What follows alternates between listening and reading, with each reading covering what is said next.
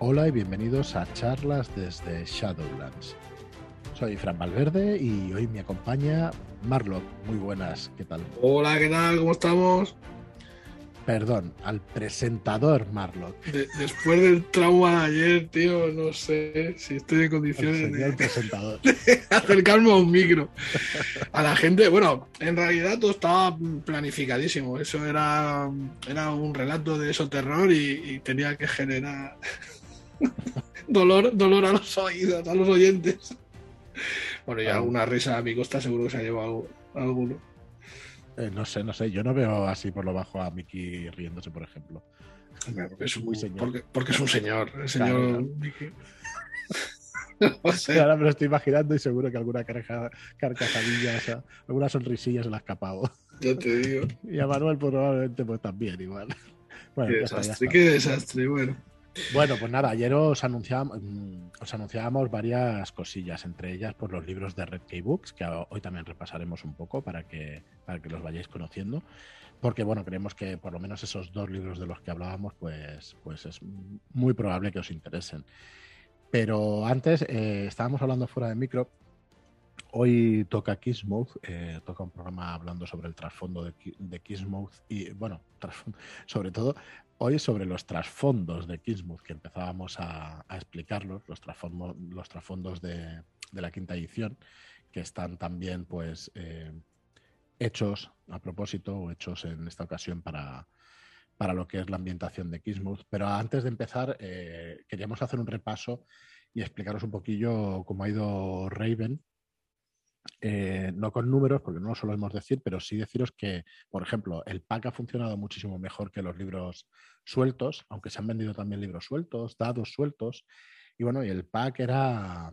Eh, venían varias cositas. Eh, venía el libro básico, venía, ¿no? Viene, ¿no? Todavía estará ahí y, lo tendremos un tiempo en la web, ya no lo podréis comprar a ese precio de, preventa, pero bueno, siempre tenéis un, pequeño descuento por el pack completo. Pues venía el libro, como os digo, venían los dados, los dados Niebla y los dados Corbus, cinco de cada, cinco dados negros y cinco dados blancos. Venía también el, unos libretos, unos no, los libretos de personaje, de ocho personajes, que son 8 A3 por las dos caras, la verdad es que muy completos estos libretos. Eh, viene también el diario de la voz tenebrosa con ayudas de juego para el máster, para que en este caso es la voz tenebrosa, perdón, para el director de juego, la directora de juego que es la voz tenebrosa. Y viene también unos tarjetones, dos tarjetones por las dos caras con un resumen de las reglas y de las premisas del mundo de Raven. Bueno, a ver, muy contentos en general por la aceptación, por el producto, con, con el autor. La verdad es que mm, quizás es un producto igual a lo que más se puede parecer es a Baesen, ¿no? Por, mm, pues yo creo que por la época y por un poco, sí, por el tono, la época y eso, pero la verdad es que los juegos no tienen nada que ver, no, no son equiparables uno al otro, lo que pasa es que sí tiene ciertas reminiscencias, sí recuerda un poquito, ¿no? El terror gótico, esa época y todo eso. Pero bueno, Raven es, muy especial, es, eh, es muy único, no hay demasiadas cosas de, basadas en la obra de Poe, del autor Edgar Allan Poe. Y bueno, y este es un juego que no está basado en, o sea, sí que está, digamos, tiene, pues está basado, tiene ciertas reminiscencias, cierto, recuerda ciertamente a la obra de, Poe, podéis jugar relatos de Poe, pero tiene un carácter especial y único. Es, eh, bueno, es que yo creo que, que ha sabido, Sí, y yo creo que ha sabido captar muy bien lo que es la esencia ¿no? de ese universo de, de Poe, de, que, aparece en los relatos, ¿no? Ese, esa sensación tenebrista, ¿no? Así, tenebrosa, mejor dicho, eh, que, que, que, trasladan los relatos y llevarlo a un mundo que ha creado él, ¿no? Y en el que, bueno, pues fantasmas, apariciones, y otros seres así de, de ultratumba, eh, fantasmagóricos, pues están, están a la orden del día. O de la dentro de un mundo de una ambientación fantástica, porque Edgar Allan Poe, bueno, sí, salen espectros fantasmas, pero no es fantasía, o en general no era fantasía, ¿no? Era terror y terror gótico. Mm. Y bueno, Dani nos, nos transporta a un mundo donde existe la ciudad de Raven y donde hay pues montones de facciones, bueno, unas cuantas facciones, pero con montones de PNJs. De hecho, Marlo, creo que durante esta previamente, claro, trabajando el libro y eso, has visto lo que decíamos al principio, ¿no? Que, no, es, no es jugar en la mansión. no, no, es, que, es que es mucho más rico que, todo eso. Lo que pasa es que, claro, yo creo que, es muy complicado el trasladar todo lo, amplio que, mm. que, es el libro. Son, o sea, bueno, 400 páginas y pico, 400 y pico en manuscrito, ¿sabes? Y, hombre, la verdad es que tienes información de, todo. Hay preguntas que yo me hacía también que, están más que contestadas. O sea, que sí, que en general es un libro muy completo y, ya veréis que tienes para jugar eh, aventuras de, bueno, historias de, todo tipo dentro de, la ciudad de Raven que, que, bueno, siempre con ese tono así oscuro, como, como digo, ¿no? Y lo guapo también es que todo lo que pasa en Raven eh, tiene que ver con la familia Corvus, que, son los, protagonistas. Entonces, eso es algo que, también me gusta mucho porque hace que siempre los jugadores tengan cosas que hacer, que lo quieran o no. Así que en ese sentido, muy, muy bueno. Pues nada, eh, las próximas dos, tres semanas, esperamos que no vaya más de tres semanas, eh, no era mucho más. Esperamos tener todo el contenido en PDF y, e imprenta, que el objetivo es llegar antes de la fecha prometida de julio. En julio 100% seguro que estará, pero bueno, el objetivo es, llegar un poquito, un poquito antes. Y bueno, creemos que sí, que estará, que estará antes. Y bueno, que va a quedar un libro de 300 páginas y que bueno, que el contenido va a ser, la verdad es que espectacular. y, bueno, nos enrollamos con eso, disculpadnos, pero nos pueden los productos que vamos haciendo. ¿Qué más deciros? Pues lo que, lo que decíamos en el anterior episodio de Red Key Books. En Red Key Books es un sello editorial que nace a partir de Shadowlands. Eh, somos, bueno, somos los mismos integrantes, pero no somos el mismo equipo que hace las cosas. Por ejemplo, Marlock sí, que, que nos diseña las portadas, pero el tema de la corrección, el tema de la edición, el tema de, de la maquetación está más externalizado y lo que quiero decir es que no influye una cosa con otra. O sea, no, nos estamos atrasando con algún proyecto rolero porque tengamos la editorial de los libros. Realmente los llevamos paralelamente y es una cosa prácticamente independiente. Es cierto que yo, por ejemplo, y Marta de la Serna, que es la, editora que está conmigo aquí en el estudio, eh, sí que alguna tarea hacemos de, de, los libros, pero luego la corrección y todo, todos los todas las labores técnicas y eso, pues sí que es verdad que están externalizadas y las llevamos con, profesionales del sector, ¿no? con, personas profesionales que realmente hacen una un trabajo estupendo. Y bueno, deciros que ha salido el 30 de, marzo, que podéis comprar probablemente con el 5% este descuento del día del libro en todas vuestras tiendas. Por suerte estamos llegando al corte inglés, al FNAC y a muchos, a muchos otros sitios, a la Casa del Libro. Eh, ha salido, como os digo, el 30 de marzo, Una palabra mortal de Mark Lawrence, de un escritor muy conocido fuera, fuera de nuestras fronteras, y aquí pues lo empezará a ser enseguida. Y es un libro que trata, que es de aventuras y de ciencia ficción. Va de viajes en el tiempo, en los años 80, de una pandilla de chicos con 15 años, la mayoría de ellos, que juegan a nuestro hobby favorito, que es Dungeons and Dragons. Así que eh, bueno, echarle un vistazo. Lo tenéis en nuestra página redkeybooks.com. Y luego también os queríamos aconsejar, os queríamos eh, también decir que, el, que para mayo saldrá El llanto del Quezal de Ricardo Ibáñez, que imagino que os sonará a muchos y muchas de, vosotros y vosotras. Eh, Ricardo Ibáñez, que es el, el, más conocido de los autores de juegos de rol en España, en español. Pues, a nivel nacional. a nivel nacional segurísimo y bueno, a nivel internacional lo conoce ¿eh? la gente. O sea que, y eso que no ha sido traducido, demasiado traducido, pero bueno, ya sí que es verdad que Aquelarre, por ejemplo, salió en Estados Unidos, ha salido en Estados Unidos en inglés. Y no solamente es escritor de rol, es escritor de novela. Y hace dos años y algo, pero bueno, por la pandemia hemos tardado un poquito más, hace dos años y algo, pues pudimos comprarle los derechos de los derechos de, explotación del llanto del Quetzal, del libro donde relata la vida de María de Estrada, pero más concretamente los años de 1518 1521, que es la conquista o es la colonización, perdón, o los últimos días de la capital del Imperio Mexica, que fue Tenochtitlan. Hoy no sale tan bien, ¿eh? Hoy no te sale tan bien. Llevo ensayando todo el fin de semana y ya me ha pillado. Hoy me ha pillado. Así que eh, nada, es una cosa que os queríamos informar porque al ser Ricardo Ibáñez y realmente tiene una prosa muy, muy ágil y muy entretenida, muy interesante, realmente muy interesante. Yo siempre había dicho que con Ricardo Ibáñez eh, en uno de sus párrafos puedes hacer dos escenas porque te comprime un montón de información. Pero hablando con él en la entrevista que le hicimos la semana pasada en el podcast de Red Key Podcast, em, le pregunté por qué, le pregunté por qué lo comprimía tanto y resulta que era por razones de espacio en la revista Líder. Es que no se podía explayar haciendo muchas descripciones y muchas historias. me gustó mucho que lo explicara porque yo siempre había pensado que él tenía ese estilo de escritura, pero claro, al leer este llanto del Quetzal ya vi que es completamente distinto. Es, un libro como tal y, bueno, con, eh, pues con un estilo estupendo, tiene una prosa súper depurada. Es verdad que aunque se explaya un poquito más, es concreto.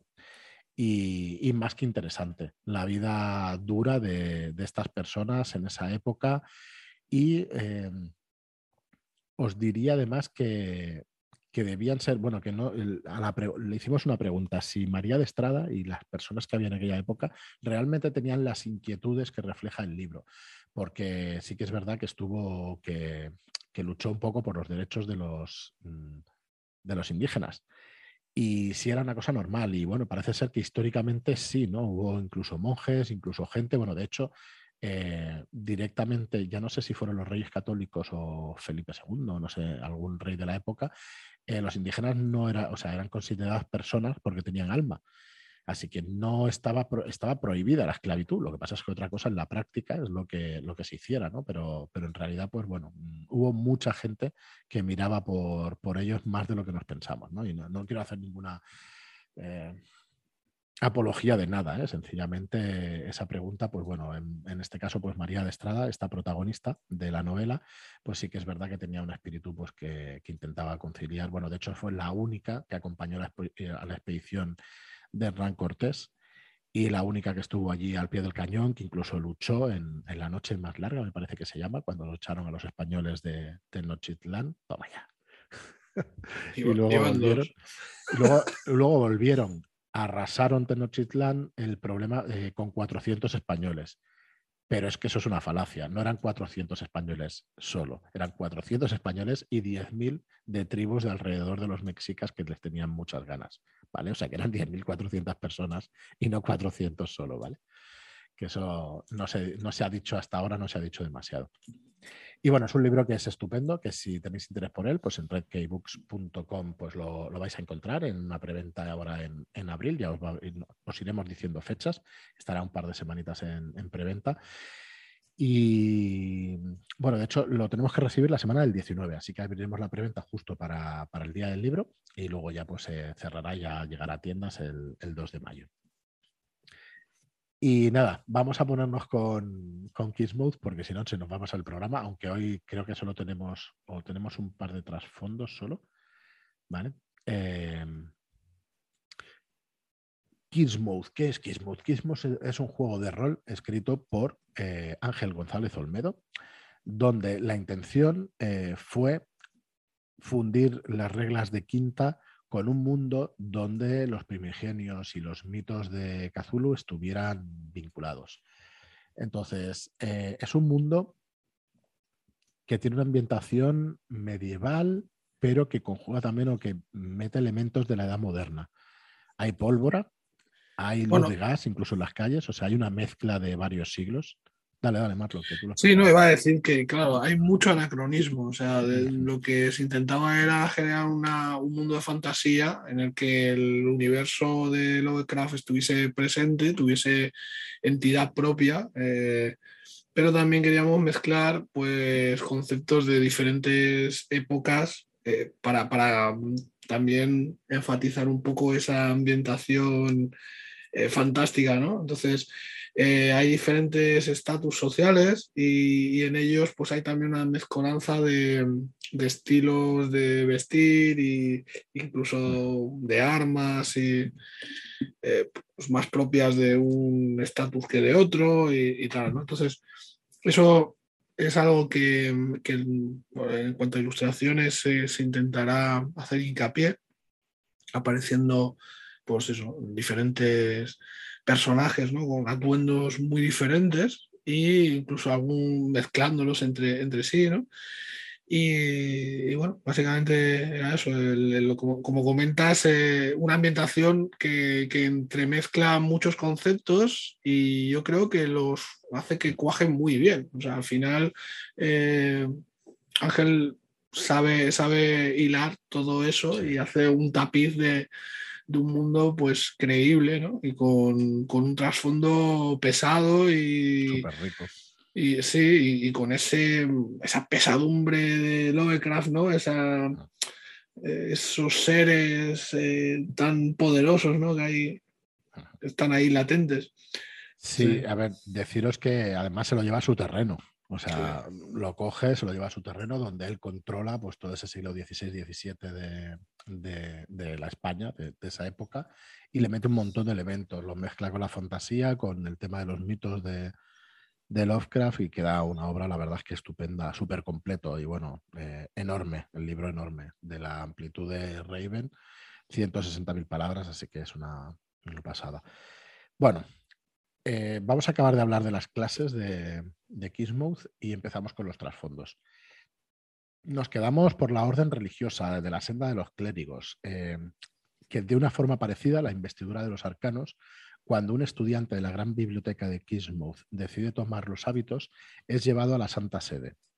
Allí será ungido y besado o besada por el alto inquisidor, que le dará su bendición y le preguntará su nuevo nombre frente a los ojos de los dioses, deberás dirigirte a una de sus efigies e hincar sus rodillas, tus rodillas frente a ella. Este será ahora tu guardián divino, aquel a quien has decidido servir, y por tanto tus conjuros se verán condicionados por esta decisión. Me parece muy chulo, una manera muy, muy guapa de, de que hagas tus votos como, como clérigo y que tengas ahí que hincar la rodilla delante de, del dios y todo eso. Imagino que, bueno, en fantasía también se deben hacer estas cosas, pero ostras, parece muy guay que vayas allá a la, a la Santa Sede y tenga que besarte el, alto inquisidor. Un tío mayor. sí, porque hay un proceso. En este caso, sí que creo que hay un proceso, ¿no? Que no es hasta que llegas a cierto nivel, ¿no? Que, puedes acceder a, a esto. O sea, tienes que tener una base para que te lleguen a, ungir como sacerdote. El nombramiento académico de la senda de los investigadores. Em, los dioses y lo, y lo sobrenatural no te atraen tanto como lo tangible. El mundo sólido es lo que tiene relevancia, lo demás es vacuo y responde a argumentos viscerales, lejos, muy lejos de la razón. Permanecer alejado de los libros de religión y misticismo te ha permitido ahondar más a fondo en lo pragmático, en lo científico, y tu talento merece el consuelo del conocimiento que tantos hombres y mujeres han plasmado en los tomos de fisiología, los atlas, las taxonomías de las criaturas de Providence, etc. Te has consumado como médico, ocultista o alquimista. Quizá no hayas montado en barco, pero podrías orientarte con un astrolabio y, o posicionarte con echarle un simple vistazo a las estrellas. A partir de ahora, es posible que te llamen para investigar acerca de un crimen, pues es en este momento en el que desentrañarás los secretos de los métodos inductivo y deductivo.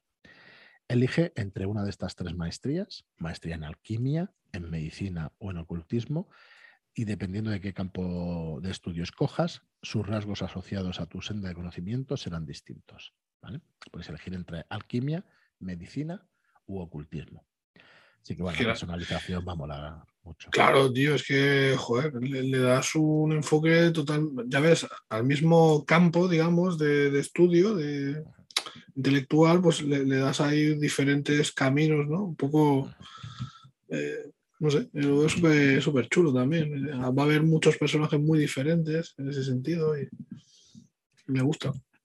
Pues empezamos entonces con los trasfondos y seguiremos la semana siguiente. Ya con Joaquín le daremos más contenido y nos dejaremos de, tanto rollo nuestro. Los trasfondos, además de la cultura y de la clase del personaje, eh, ya sabéis que en la quinta edición pues se proponen nuevos, nuevos trasfondos adaptados al tono oscuro de Providence. Estas ocupaciones están pensadas para sembrar la discordia entre los distintos sectores sociales de Kismuth, así como establecer sinergias entre algunas de las, de las profesiones para alentar a los personajes a trabajar conjuntamente. Creo que de esto eh, sabes tú algo, ¿no, Marlock? Esto eh, se refleja, ahora, ahora no lo explicas, se refleja en los llamados trasfondos grupales. A la hora de crear un personaje, se puede escoger un trasfondo de manera individual, con los beneficios de siempre, o esto es nuevo, que no está en la quinta edición, se da la opción de romper con la mecánica clásica y apostar por una integración grupal en lo que respecta a las profesiones. Em, trasfondos grupales, déjame, acabo estas pinceladas y ahora nos explicas la tónica cruda de esta ambientación alienta a los jugadores a permanecer unidos. Tener uno o dos personajes de un mismo campo profesional refuerza sinergias dentro del equipo de aventureros, solidifica la coherencia narrativa e implementa un buen punto de partida a la hora de conocerse entre ellos. En principio, todo personaje tiene su trasfondo normal y después se elige uno grupal para encuadrar a todos ellos. Esto no quiere decir que todos y cada uno de ellos se dediquen plenamente al trasfondo del grupo. Llevarán sus vidas profesionales de forma normal y por separado, pero tendrán inclinaciones por la categoría consensuada por el conjunto. Y esto viene pues a una inquietud ¿no? que, que tienen muchísima gente y tú entre ellos. El tema de los trasfondos y de que los grupos estén realmente cohesionados. Bueno, claro, el rollo es eh, que no, si todo el mundo se hace una historia o todo el mundo tira para un lado, es muy complicado el, pues que, vayan a una. Al final todo el mundo tiene intereses diferentes. Entonces, el crear un grupo más cohesionado, dando un trasfondo común, hace que, pues, pues que se jueguen historias en las que todos participen y no queden desvinculados. Eh, entonces, eh, nos parecía interesante el, introducir ese, bueno, eh, ese, concepto, ¿no? Vamos a decir la verdad, que tú dijiste, esto hay que hacerlo así, porque hay que hacerlo así, porque las aventuras mola un montón que estén unidos los personajes. Y esto doy fe que, que fue así, una aportación tuya que, que, ha quedado muy chula, ¿no? Mm. Bueno, a ver, yo creo que, que, eso está ahí de pozo, o sea, eso lo pensamos todos, joder, que mm. también eh, cuando tienes personajes que es que no raya mucho, que, que, pinta este tipo aquí con este grupo, si es que no pinta nada, es, muy complicado de, a, veces de cuajar esos grupos eh, dispares y, no sé, con un trasfondo común, pues eh, creo que se ayuda a, que eso funcione, que haya un, funcionamiento mejor de, grupo. Y, las historias igual, o sea, no sé. Claro, normalmente se hace con el gancho, ¿no? Que todos estén ahí vinculados con, la persona desaparecida o con, con, el inicio de la aventura. Pero claro, con estos trasfondos. Sí, pero cuando haces. Yo, es que creo que queda mejor que, perdona, Marlos, un, segundo, eh, que con los clanes, por ejemplo, de leyenda. Hostia, es, un problema, tío. Es cada uno tira es de su padre y de su madre. O de vampiro. Es complicadísimo, tengo que juntarlo, sí, o de vampiro. Sí, resulta, me saca mucho. O sea, ¿qué coño pinto yo con este, tío? Si es que estoy mm. completamente opuesto los intereses de cada uno, ¿sabes? Claro. Y al fin, bueno, a ver, yo creo que también un poco juegan con eso, ¿no? Porque al final tienes que decidir entre, entre el grupo, el clan o, y cosas así, ¿no? Y te van, te van poniendo ahí en esas. ¿eh? Sí, sí. Pero no sé, yo creo que en el. O sea, en Dungeons, que es básicamente a, lo que nos atañe este, este juego, ese concepto no creo que esté tan, aposentado. O sea, yo creo que es más el, somos un grupo y actuamos como grupo, pero eh, muchas veces eh, es que está muy mezclado. Quizá en la fantasía clásica esté más estandarizado, pero en el, en el tono Lovecraftiano en que hay casos de investigación con diferentes estatus sociales y, tal. No sé. Bueno, la verdad es que creo que, le pegaba el, la fórmula, ¿no? El hacer grupos que tuviesen trasfondos comunes y ayudaría a las historias. Y, bueno, parece que a Ángel también le, hizo gracia. Sí. Sí, sí, es que queda estupendamente que hay un trasfondo grupal así para que, para que se puedan vincular los personajes. Muy bien, pues, pues nada más. Hasta aquí el, podcast de hoy. Bueno, Marlon nos va a leer unas palabras. Perdón. Cabrón. Perdón. Joder, joder, coña. Perdóname. No he podido evitarlo. Ya está, Es que está, sí. eh, estos son ataques a traición. Ataques tío, a traición. o sea, Esto, pero ha sido Joaquín, ¿eh? Yo No, no, ya, ya, ya lo puse en el grupo. Ya, ni olvido ni perdono. Verás, verás. Bueno, pues nada, muchísimas gracias a todos por, por aguantar estas coñas. Porque, porque bueno, son Totalmente innecesaria. totalmente innecesarias. Y que bueno, no, lo que pasa es que, joder, yo sé que no todo el mundo escucha todos los podcasts y, y, bueno, intentamos que no sea, no hacer muchas bromas internas, pero es que al final con 500 y pico de programas, pues hay, hay unas cuantas. Y nada más, el que no haya escuchado nunca este programa, pues bueno, le sorprenderá y ya está. Espero que no le, que moleste, que le haya gustado. Con que no lo traumatice, no. Sí, suficiente, ¿no? Suficiente. Y nada más, muchísimas gracias a todos por estar ahí, muchas gracias por escucharnos, muchas gracias por vuestras reseñas de 5 estrellas en iTunes, por las reseñas también que se pueden ahora de Spotify y por vuestros comentarios y me gusta en, en iVoox. Gracias y hasta el próximo programa. Adiós.